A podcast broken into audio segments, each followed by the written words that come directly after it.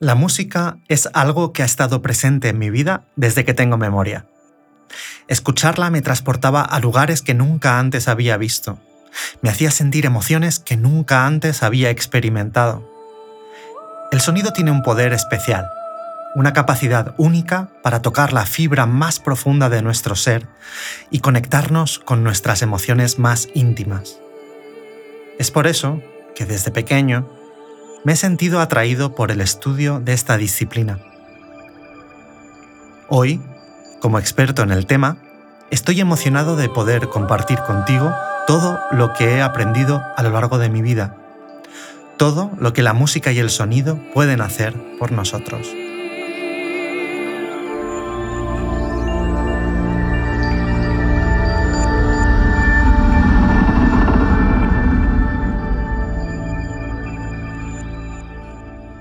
Te damos la bienvenida a Glocal Sound Podcast, una experiencia inmersiva donde exploramos el fascinante mundo del sonido y su impacto en nuestras emociones.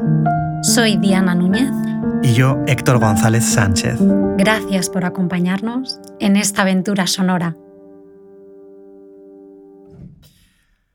Durante mis más de 30 años de carrera en el mundo de la música, he tenido una relación cada vez más estrecha con el sonido. Con ocho años comencé a estudiar lenguaje musical y piano. Después me enamoró la armonía, la composición y la producción musical. He sido pianista y teclista para artistas en giras nacionales e internacionales. Me he dedicado más de 12 años a componer bandas sonoras para obras escénicas y audiovisuales junto a grandes exponentes de la cultura española he ayudado a levantar una empresa de canciones personalizadas que ha creado más de 40.000 canciones originales en menos de 6 años. Curiosamente, cuanto más he ahondado en el estudio del sonido y la música, con más fuerza ha surgido en mí una pregunta.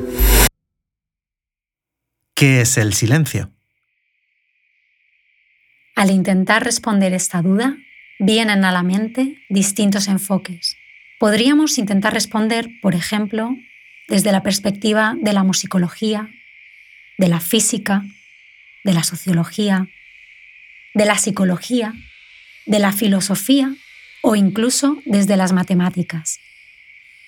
Y conforme nos adentramos en la madriguera, observaremos otras cuestiones relacionadas. ¿Existen distintos tipos de silencio? ¿Cómo experimentamos el silencio antes, durante y después de escuchar una obra musical? Personalmente tengo una analogía favorita para describir el silencio. Recuerdo haber leído en una revista científica una hipótesis que imaginaba lo que hubo antes del origen de nuestro universo. Lo definían como una especie de vacío latente donde la materia aún no existe como tal, sino que es una especie de sopa cuántica, un vacío repleto de subpartículas atómicas con un inmenso potencial energético. Y en un momento dado, una gran parte de ese potencial, a raíz de un proceso vibratorio, se concentra en un punto a una altísima presión, explotando en el Big Bang, el origen del universo.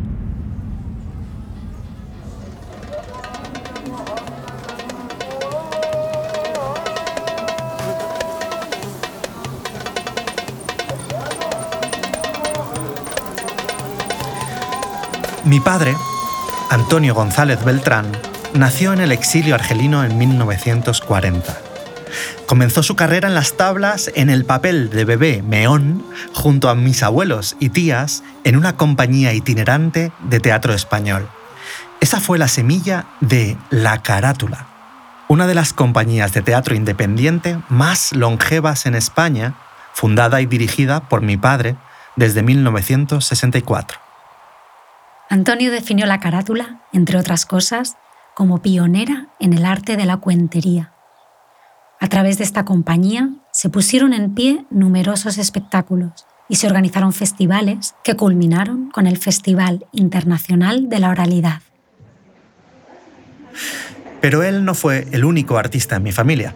Mi madre, Pilar Sánchez Martínez, nacida en Elche en 1946, comenzó a estudiar danza a los 12 años en el Institut del Teatre de Barcelona y fundó su propia escuela de danza en Elche en 1963. que la danza española, la danza clásica española, eh, tiene paso de, de danza clásica, se llama Voy a montar una música que se llama Vuelta de Tierra. Hoy en día su escuela sigue abierta, dirigida por mi hermana Sonia, y cumple 60 años de actividad ininterrumpida. La escuela se ha convertido en un referente de la danza en la provincia de Alicante y es miembro del Consejo Internacional de la Danza de la UNESCO. Así crecí, entre cuentos, bambalinas, cables, focos, equipos de sonido, ensayos y actuaciones. Recuerdo como si fuera ayer la emoción de estar en el patio de butacas justo antes del comienzo de aquella, mi primera vez en el teatro. El murmullo del gran teatro de Elche en la penumbra y el gesto de mi padre, desenfadado, amable y divertido, que en mí se transformó en un profundo respeto hacia lo que iba a suceder al levantarse el telón.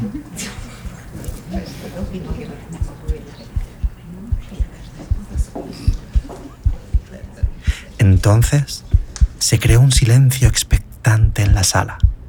Era un silencio atronador. Podía escuchar el corazón en mi pecho. Y desde ahí, el sonido, la música, la luz, la acción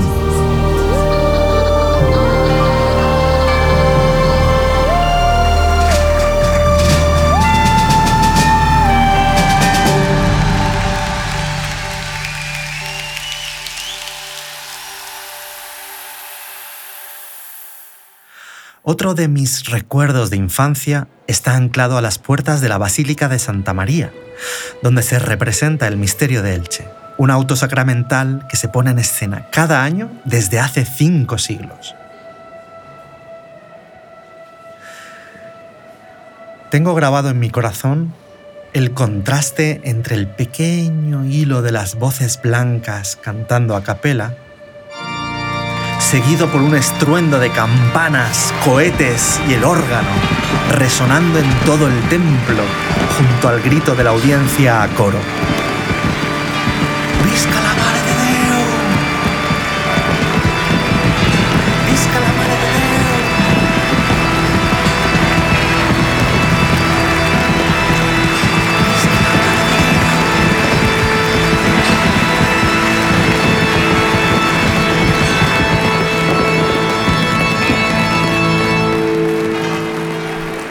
Al salir de aquella representación me sentía transportado a una dimensión donde el tiempo y el espacio existen de un modo muy diferente.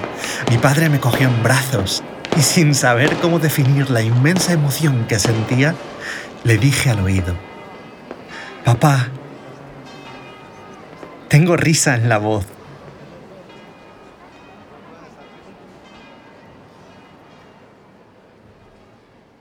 Existen ciertas clases de silencio que te hacen caminar en el aire.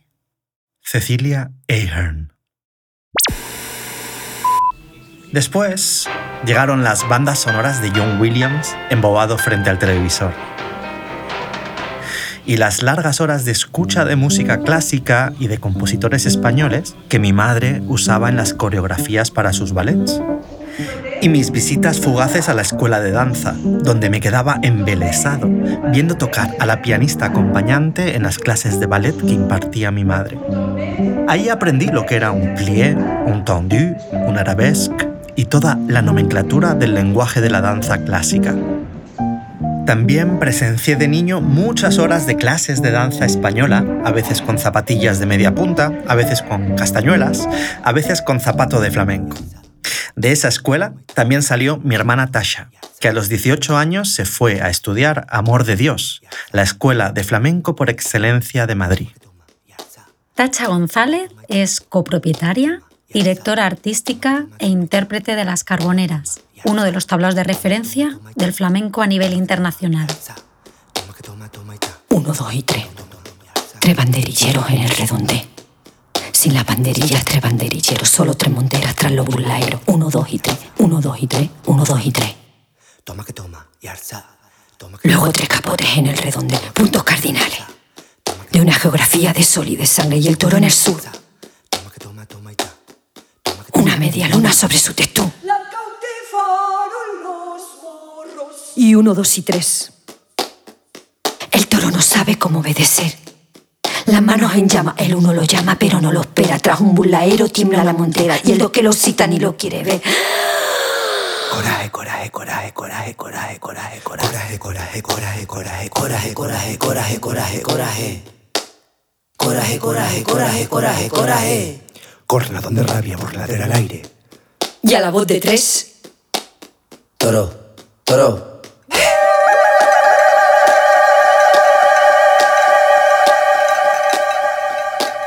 Pitones en busca del tres, pero el tres espera y, y, y uno, y dos, y tres. Con tres capotazos le para los pies. Punta de percamano, burladoras al torero, sal ahora, sal. Punta de percamano, burladoras al torero, sal ahora, sal. Y cuando el torero llamando, gritando, fuerza la arrancada del toro, y parando templa la embestida, marcando, marcando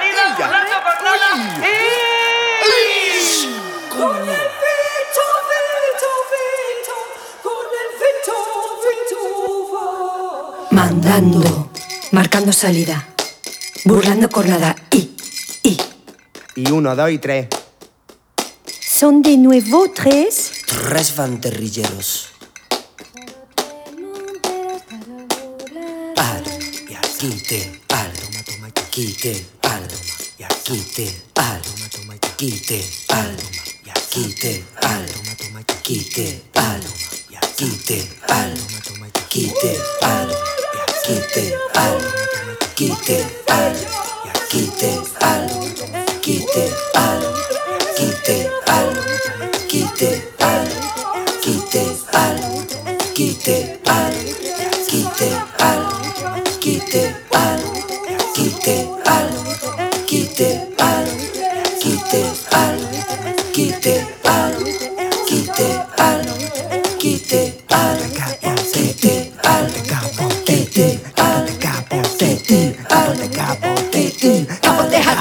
el redonde. Capote jaquite en el redonde. Capote, capote. Mis padres se divorciaron cuando tenía tres años, y mi tiempo se repartía entre dos espacios. Una casa más bien apolínea, la de mi madre, donde predominaba el orden, la alimentación sana y una cierta sensación de soledad que propiciaba la introspección. Y otra casa, la de mi padre, que podríamos denominar dionisíaca, donde el rito principal ocurría alrededor de una gran mesa donde no faltaba el vino, el queso, las buenas historias y las compañías más diversas. La entrada estaba presidida por aquel jocoso cartel que rezaba. Se hace saber que aquí vive un comediante, cuyo oficio repudian clérigos y soldados, enoja a políticos y usureros, abjuran escribanos e fijos dalgos, porque su bolsa es endeble, su verbo maligno, y se acompaña de poetas e otros menesterosos que dicen vivir de sus artes malsanas, porque no han de rentas. Queda advertido. A finales de los 80 se premió el espectáculo Aerolitos de la compañía La Carátula en el Festival Off de Aviñón, entre más de 400 espectáculos. Este festival es hoy día uno de los espectáculos vivos más grandes del mundo. En una de esas idas y venidas veraniegas a Francia, mi padre me llevó consigo a través de los Pirineos en el Seat Panda de Cristina. Cristina Maciá fue la segunda mujer de Antonio. Formaba parte de la carátula como actriz y bailarina y fue la directora de aquella obra, Aerolitos, un espectáculo de danza-teatro basado en textos del poeta gaditano Carlos Edmundo de Ori.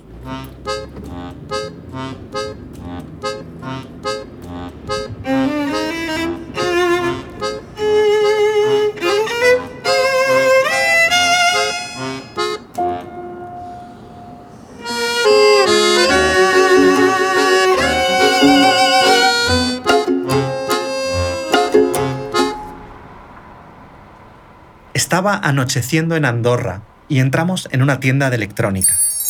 Me quedé mirando embelesado un pequeño pianito, un sintetizador Casio PT1. Fue amor a primera vista. Creo que aquello fue en lo que más he insistido a mi padre en mi vida. Sin embargo, él no lo veía nada claro y se cerró en banda. Salimos de la tienda y mi cara debía reflejar una tristeza enorme. No había nada que hacer, ya había claudicado. En ese momento yo era un niño de 8 años, no demasiado extrovertido, e imagino que tanta insistencia por mi parte debió sorprenderlo. Nos quedamos fuera de la tienda un buen rato en silencio.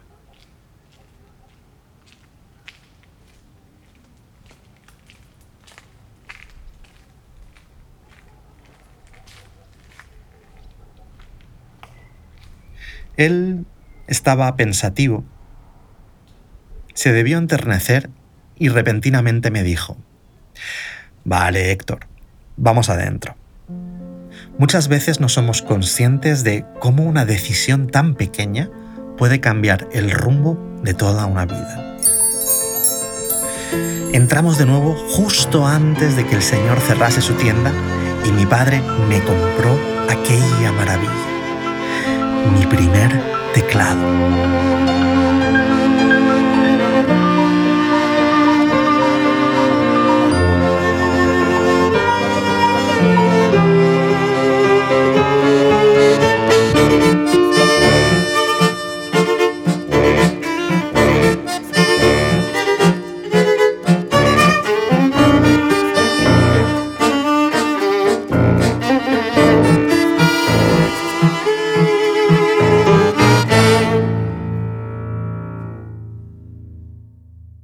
Silencio es como el viento. Atiza los grandes malentendidos y no extingue más que los pequeños. Elsa Triolet.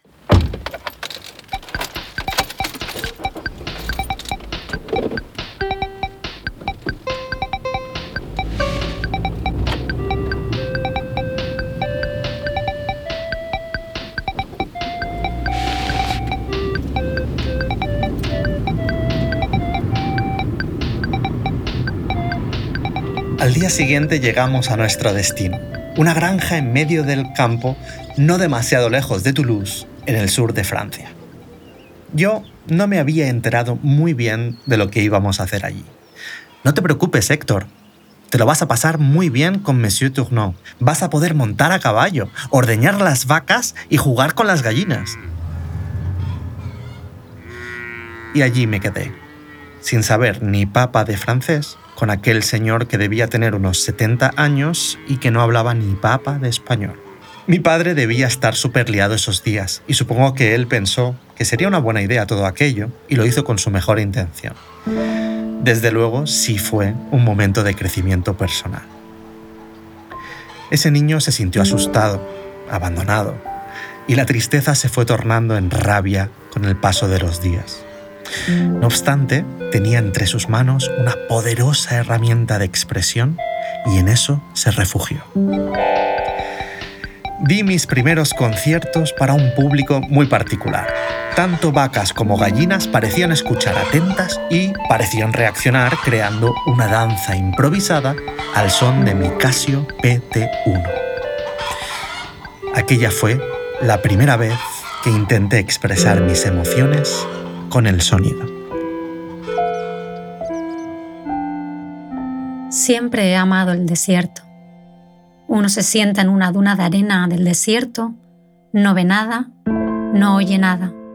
Sin embargo, a través del silencio algo palpita y brilla. Antoine de Saint-Exupéry. Al cabo de una semana regresó mi padre y fuimos a dar un paseo por el campo. Yo seguía cabreado como un mono. Hubo un momento en el que empezamos a escuchar muchos insectos volar cerca de nosotros. Él dijo, son moscas, espántalas. Hice el gesto de espantar las moscas para alejarlas de mi oído, pero resultaron ser abejas y una de ellas me picó en la mano. Eso fue el colmo. El dolor del picotazo abrió la puerta del llanto y con él la liberación de toda la acumulación emocional de la semana.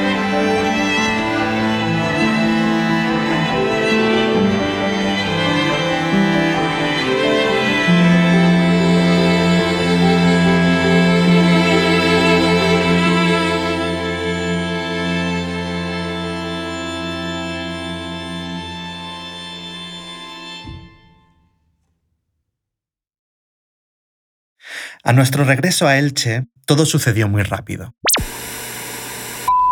Mi madre vio que pasaba todo el tiempo con el pianito y un día me preguntó si quería ir a clases de música. Yo le pregunté, ¿y qué es eso? Los primeros años estudié por libre con Manola Rico, una señora menuda pero muy enérgica que caminaba rapidísimo con sus tacones. Yo iba entre las 12 y las 3 de la tarde cuando teníamos un descanso los que no íbamos al comedor del colegio. Siempre nos dejaba llegar antes de la hora y cogíamos las llaves de la escuela de música en la tienda de juguetes Rico, un sitio mágico en cuya puerta ponían el rey Baltasar todas las navidades para que los críos echáramos nuestra carta a los reyes. Abríamos la persiana y podíamos tocar el piano o jugar mientras llegaba Manola. Sabíamos que llegaba porque su rápido caminar era muy característico. Se escuchaba de lejos su toc, toc, toc, toc, toc, toc y entonces arreglábamos rápidamente el desaguisado de turno que habíamos liado y nos sentábamos a repasar nuestros ejercicios de solfeo o de teoría musical. Manola tenía la maravillosa habilidad de atender a chavales de todas las edades y niveles a la vez. Y según cuentan, hubo momentos en que llegó a hacerlo mientras, además, hacía unos huevos fritos en la cocina para dar de comer a sus hijos. Todos aprendíamos de todos. Nos escuchábamos tocar o cantar y los mayores nos ayudaban a los más peques con las cosas que no entendíamos. En esas clases siempre hubo un clima de admiración, cariño y respeto mutuo. Ahí comencé a aprender que la música también podía ser diversión, juego, comunidad, tribu, pertenencia. Al cabo de unos años comencé a ir al conservatorio para regularizar mi educación musical en un entorno oficial. El Conservatorio Profesional de Música de Elche está escondido en un huerto de palmeras. Además de por sus fábricas de zapatos, Elche tiene cierta fama, sobre todo, por dos de sus tres patrimonios de la humanidad otorgados por la UNESCO. Uno es el Misterio de Elche y otro el Palmeral.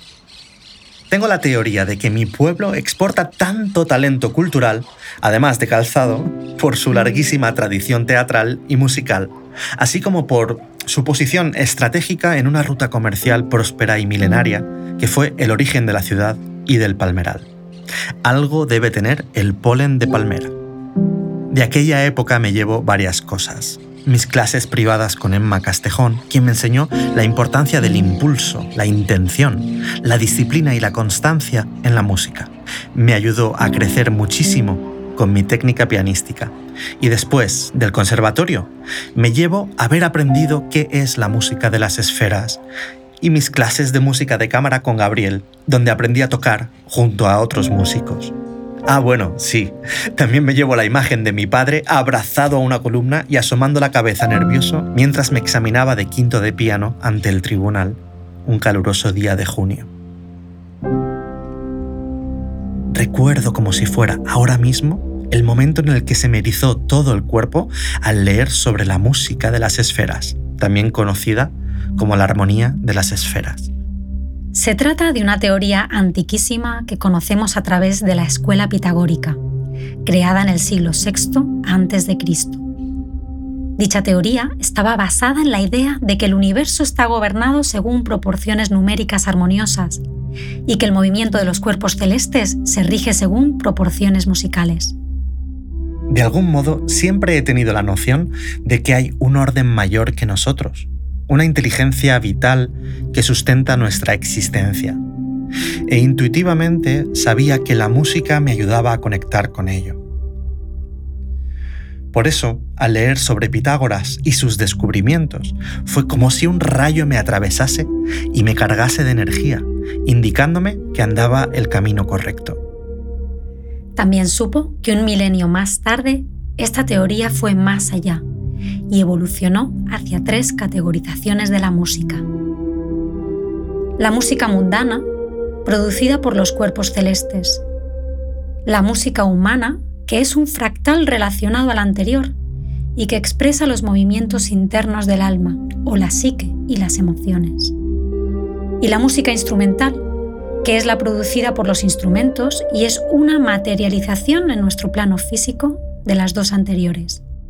Estas ideas siempre me han inspirado y, en mi experiencia, hay mucho más en ellas que pura fantasía. Aquel fue mi primer encuentro con Pitágoras, pero no sería el último.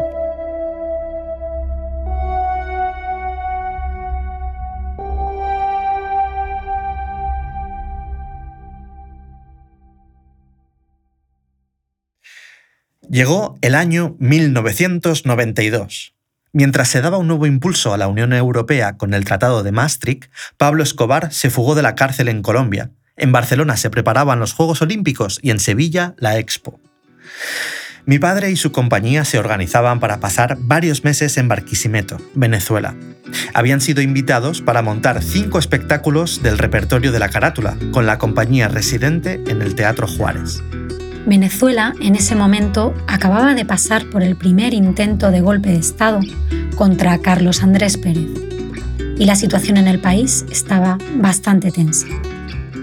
Llegó el verano y completamente ajeno a todo esto, viajé a Venezuela por primera vez para pasar la mitad de mis vacaciones con mi padre. La primera sensación al salir del aeropuerto de Maiquetía, cerca de Caracas, es ese bofetón de aire cálido y húmedo del trópico. Todo era distinto a cualquier cosa que hubiera conocido. Los sonidos, la música, las personas, el lenguaje, la luz, los colores, la energía. Tomamos un segundo vuelo para llegar a Barquisimeto, la ciudad musical de Venezuela por excelencia y cuna del gran director Gustavo Dudamel. Nos alojamos en casa de los Ceballos, Segundo y Mau, panas del alma de mi padre y familia desde que se conocieron. La sensación de estar en otro país, conociendo otra cultura, otra forma de vivir, de algún modo había activado una nueva etapa en mi propio viaje del héroe. Con 12 años había salido del umbral de lo conocido y ante mí se abría una aventura que prometía ser de todo menos aburrida.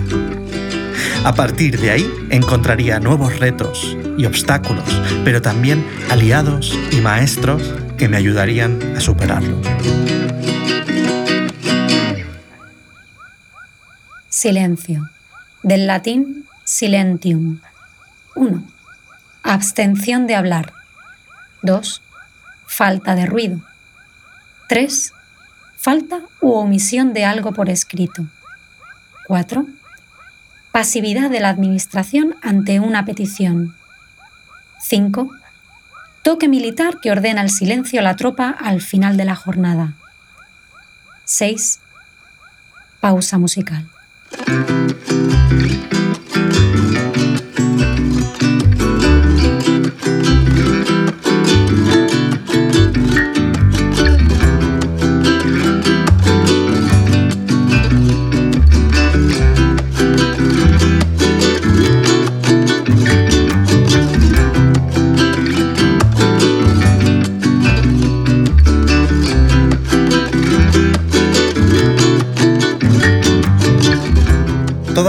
Mañanas íbamos al Teatro Juárez y, antes de entrar, desayunaba un jugo de melón y una cachapa junto a mi padre.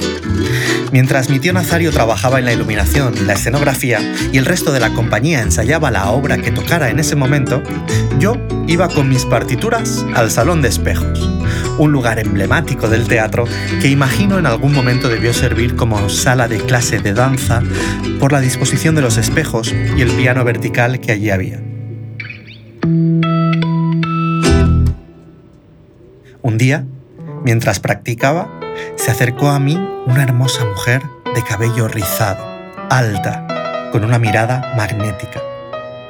Me dijo, Hola Héctor, veo que estás estudiando piano. ¿Quieres que te dé un pequeño truco? Su voz, dulce, profunda y mágica, sonaba con un acento exótico en mis oídos. Mira, me dijo, retirando amablemente las partituras del atril. Prueba a tocar estas tres notas al mismo tiempo. Yo estaba petrificado y me limité a obedecer. ¿Cómo suena? ¿Cómo se siente? Era la primera vez que alguien me hacía esa pregunta. Y desde que jugaba con mi Casio PT1 era la primera vez que tocaba un teclado sin leer una partitura. Aquella mujer me había hecho co-creador consciente de la emoción que se estaba generando. Por supuesto, uno sabe cómo se siente un acorde mayor, aunque no sepa ponerle nombre. Suena tranquilo, alegre, le dije. Vale, ahora cambia esta nota por esta otra y toca de nuevo. Yo toqué.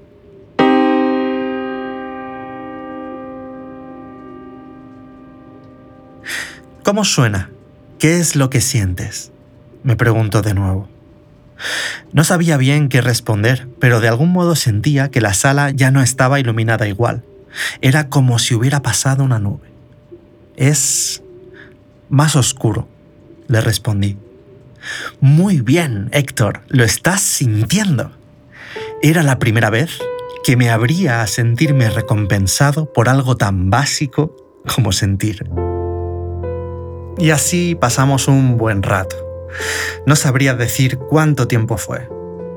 Lo que sí sé es que la enseñanza adecuada en el momento propicio genera un nuevo espacio-tiempo vital para quien la toma. En mi caso, supuso el inicio de mi vocación como compositor. Y todo aquel cariño recibido en no más de una hora lo guardo en mi corazón como el oro más preciado. Gracias, Eve. Eve Rosell es cantante, compositora, musicoterapeuta y pedagoga, nacida en Buenos Aires y afincada en México. En conclusión, para mí el silencio es mucho más que la ausencia de ruido. El silencio es ese espacio que contiene la vida que somos, el lugar donde se halla la conciencia, un silencio vivo desde donde surge nuestra presencia y todo acto creador. Es el infinito desde donde nace toda vibración y el infinito donde se disipa. El inicio y destino de toda civilización, idea, cuerpo y proyecto. Es la potencialidad precursora de todo universo y el destino final de toda galaxia. Y cómo no, donde finaliza este episodio.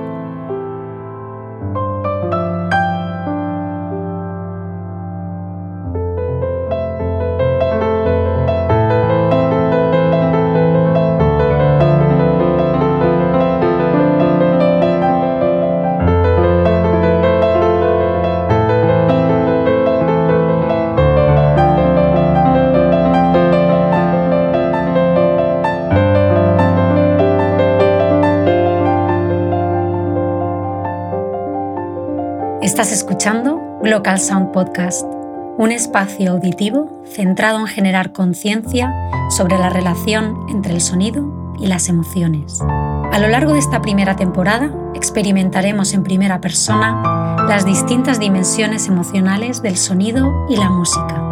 También nos adentraremos en distintas disciplinas relacionadas transversalmente, como el cine, los videojuegos, las artes escénicas, la musicoterapia o el branding. Hablaremos con expertos en estas disciplinas para entender cómo el sonido genera emociones y conexiones profundas y duraderas. Te invitamos a escucharnos en los episodios que publicaremos mensualmente y a suscribirte en las principales plataformas de podcasting. Para más información, visítanos en la web glocalsound.com. Gracias por tu escucha.